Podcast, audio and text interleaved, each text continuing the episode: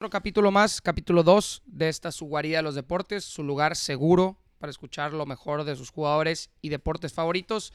Hoy un capítulo sumamente especial porque vamos a hablar de Roger Federer, el, uno de los mejores tenistas en la historia eh, de este deporte tan bonito.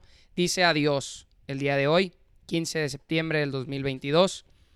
Eh, para mí un jugador muy especial, eh, yo creo que para muchos también. Em, de los que nacimos del 95 para acá, nos tocó ver su inicio ya. Eh, estábamos muy jóvenes, no lo alcanzamos a ver cuando realmente era un jugador sumamente dominante. Por, ello del, por ahí del 2004 al 2007-8. Y nos tocó ver un Roger compitiendo contra Rafael Nadal y contra un Novak Djokovic, eh, cinco años y seis años más grande que ellos. Pero un tenis con una gracia, con un golpeo, con un con un toque especial que lo daba el suizo, ¿no?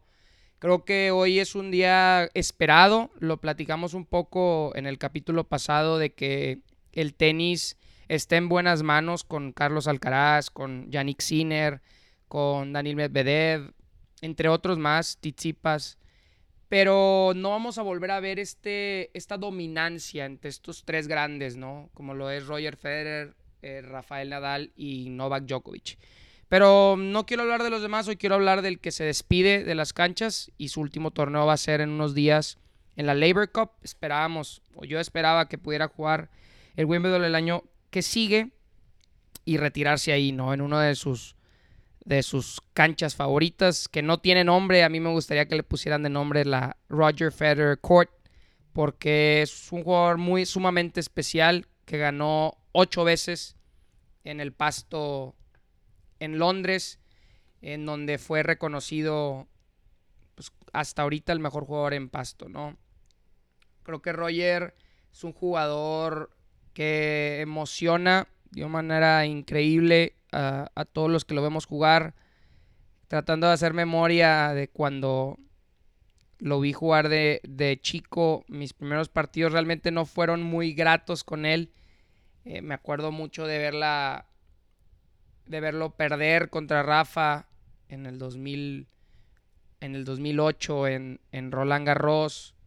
Eh, verlo perder en el 2007 contra Rafa Radal en Wimbledon. Eh, y, perdón, en 2008, 2007 ganó el partido. Ese 2008 fue, fue triste y pierde su número uno del mundo ese año. Eso es lo primero que, yo, el Roberto, eh, empiezo a ver a Roger Federer, me empieza a gustar el tenis. Y yo creo que muy significativo que aunque le tocó jugar definitivamente con, con otros dos grandes y no lo vimos demostrar esa dominancia que venía teniendo en los años pasados. Una porque tenía más edad que Rafa y Roger, que Rafa y, que Novak. Em, o que su tenis pues no, no daba para ganarle a, estos dos eh, grandes que tienen un atleticismo increíble, ¿no? Pero cómo le pegaba la bola, sus, sus victorias, su primera grande victoria eh, en el 2012 que me toca verla eh, ganándole a Andy Murray ese Wimbledon. Eh, qué grande, ¿no? Qué grande Roger, que se tardó tanto desde el 2009 en ganar un título de, Grand Slam. ese número, creo que era el, 15, o el, el 15 o el 16. Creo que el 15. Y y bueno, como ante la adversidad, creo que era de los jugadores que igualmente gustaba porque, no sé, era de los que sentías la emoción con él. O sea, cuando perdía con Rafa le salían lágrimas y sentías empatía con él, porque puso todo su esfuerzo en ese partido y no, no dio para tener el resultado que le esperaba, que era ganar. Pero cuando lo veías ganar, lo veías tan feliz de sacarse esa espina, de sacarse esa emoción, de ese, ese peso de no poderle ganar a Rafa o no poderle ganar a Djokovic. Y ya, ya después eh, vienen estos años 2013 no le va muy bien. 2014 llega a la final de Wimbledon, llega a la final de US Open y lo vemos perder otra vez contra Novak Djokovic. Final 2015 US Open vuelve a perder contra Novak Djokovic.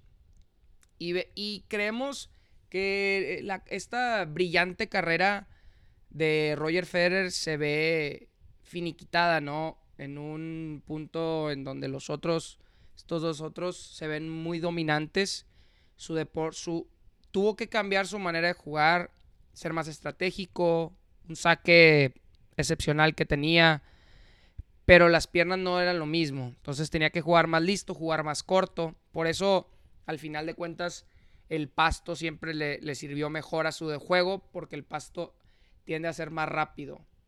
Eh, la bola bota más, no que bote más, pero por como es la arcilla, tiene más tiempo en el aire, por eso Rafa le, le fortalece mucho ese, esa, esa superficie.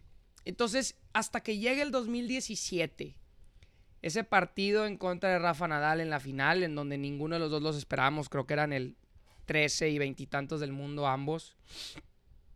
Y, y cómo saca el partido en el último set, yendo break abajo, lo remonta, gana el Wimbledon de ese año y vuelve a ganar el Australian Open en el 2018. Ninguno pensando que lo iba a poder hacer, más porque Novak Djokovic es su cancha favorita, en donde más títulos de, de Grand Slam ha ganado. Creo que tiene 10, 9 o 10. Y, bueno, eh, hablar de Roger Federer es hablar de una persona eh, que no sé si por lo suizo o por cómo es, eh, los fans lo quieren mucho. creo que sí nos pesa y nos pega realmente decir que, que la época, esta era del tenis, sí se está acabando. Ya uno de los tres ya se retiró.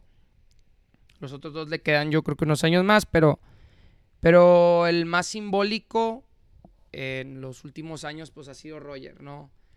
Que, que ni jugando tenis recientemente, como quiere era el jugador mejor pagado, 90 eh, millones de dólares el último año. Eh, va más allá del tenis, Roger. Eh, tratando de recordar y hacer su historia, eh, Roger no despega hasta muy grande, cosa que ahorita si pasara en día de hoy sería raro que hasta los 23, 24 años tu tenis despegue como, como esperas que, que despegue.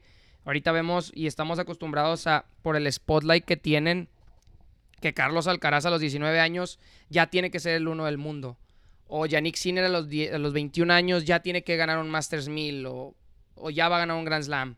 Creo que les ponemos mucho, mucho peso y Roger en esas épocas no era tan... Se tardaba en, el desarrollo del jugador y en su... Porque es un juego muy mental, juega solo, no te pueden entrenar en el juego. Entonces él despega y tiene su primer game break eh, contra uno de sus grandes ídolos, contra Pete Sampras en el 2001, en donde lo vence si no estoy equivocado, en cuartos de final. Pero no llega a su título hasta el 2003.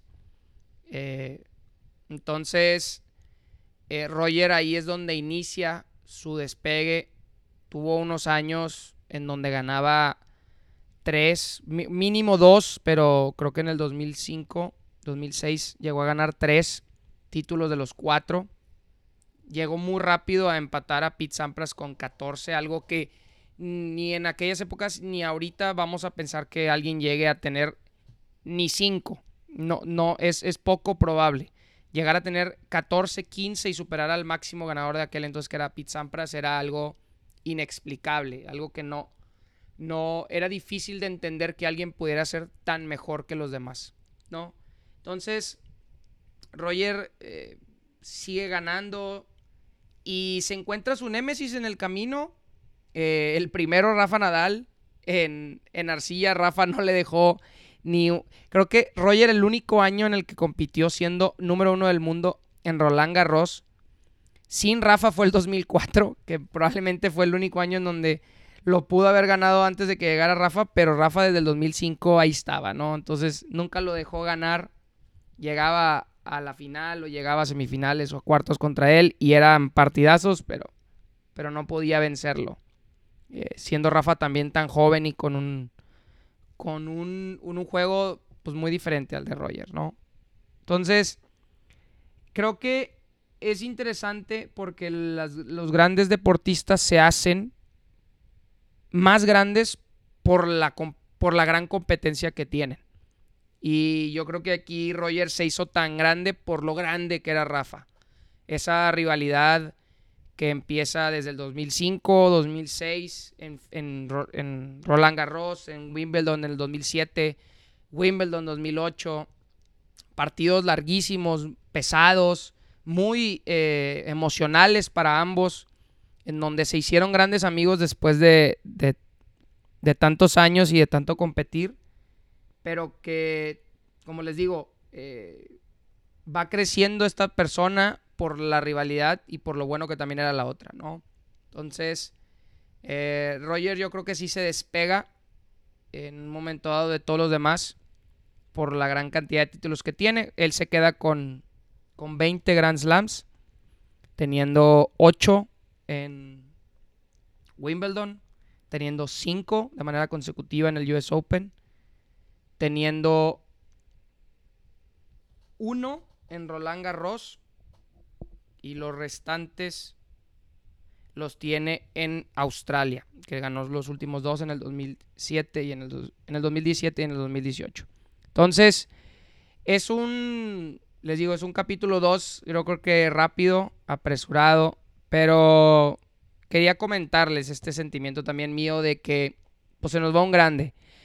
Creo que a muchos tienen su historia de verlo jugar, de del sentimiento que les hizo creer, de, de comprarse esa primera raqueta por verlo jugar y, hacer ese drop shot que hacía. Yo juego tenis, eh, jugamos, lo intentamos más que nada. Y, y bueno, el revés a una mano, pues lo, lo, quieres jugar porque así lo jugaba Roger, ¿no? Algo que no es tan común últimamente, pero que, que ahí está porque era como él lo jugaba, ¿no? Entonces, pues no me queda nada más que voltar hacia atrás, de ver todas las grandes, las alegrías que me dio a mí personalmente y yo creo que a muchos de ustedes el verlo jugar, que nos emocionó para poder jugar el tenis. Eh, siento que el tenis muchas de las veces no es un deporte tan, tan, tan famoso, pero que lo llevó a unos niveles este, muy grandes, ¿no? Tenía unos... Eh, pues bueno, tenía que pasar a muchos grandes como era Sampras, como era Agassi, como era Jimmy Connors, como era John McEnroe, como era Bjorn Borg, como era otros más, ¿no? Lendl, este, en su momento. Y yo creo que él puso la vara muy alta con Rafa y con Novak. De lo que es el tenis, de lo que esperamos del tenis. Creo que eh, a veces esta posición de, de, de, role, model eh, es, la puso muy alta Federer. Eh, la puso muy, muy alta de cómo uno debe comportarse, cómo debe actuar, cómo debe tratar a los demás, sus servicios comunitarios en África, etc. deja mucho de qué pensar, ¿no? De que estando en una posición así puedes tener tanto impacto. Eh, en, tanto en tu familia como en los demás. Entonces, eh, muy bonito ver que se retira yéndose bien, yéndose sano, digo, después de varias lesiones, pero que no, muchas de las veces la gente no se retira y lo vemos jugando mal o no como lo teníamos o lo tenemos mentalizado que jugaban. Entonces, no me queda nada más que agradecer a Roger Federer por este por todo esto que nos dio, eh, tantas alegrías, como lo vuelvo a repetir, eh, y, que, y que sí, el, tenis lo deja en muy buenas manos. Este, lo deja en muy buenas manos y, y bueno, a ver qué nos esperará, a ver si los, los otros, estos otros grandes jugadores como Carlos, como Sinner, como Medvedev, Tsitsipas, eh, van a poder alcanzar cuando menos una parte de lo que de lo que Roger nos dio, ¿no? Este que lo veo muy complicado, Pero bueno, le decimos adiós a un grande, eh, le decimos adiós a, un, a uno que nos dio muchas, muchas grandes cosas. Y bueno, Guardianes, este ha sido el capítulo 2, a un poco especial a, a, lo que se viene, pero no quería dejar pasar esta oportunidad de decirles un poco de lo que a mí me causó Roger Federer y también de escucharlos, ¿no? De qué, de qué les causó a ustedes eh, verlo jugar, cuándo lo vieron jugar, dónde lo vieron jugar, si lo pudieron ver, si lo pudieron ver en vivo, que eso hubiera estado genial. Eh, y etcétera, recordarlo, ¿no? Como uno de los grandes, de los más grandes. Lo mencioné ya para cerrar. Eh, yo mencioné que el más grande de todos los tiempos es Novak Djokovic. No que tenga el mejor juego, pero es el más grande. Es el que más ha ganado y el que más dominancia ha tenido, el número uno del mundo por más tiempo. Y compitiendo contra estos dos grandes, ¿no? Como es Rafa y Roger. Pero Roger para mí pues siempre va a ser mi número uno. Este, creo que por eso juego tenis. Eh, o por eso me gusta el tenis. Y siempre verlo jugar era un, era un deleite. Guardianes los dejo y hasta la próxima. Un abrazo.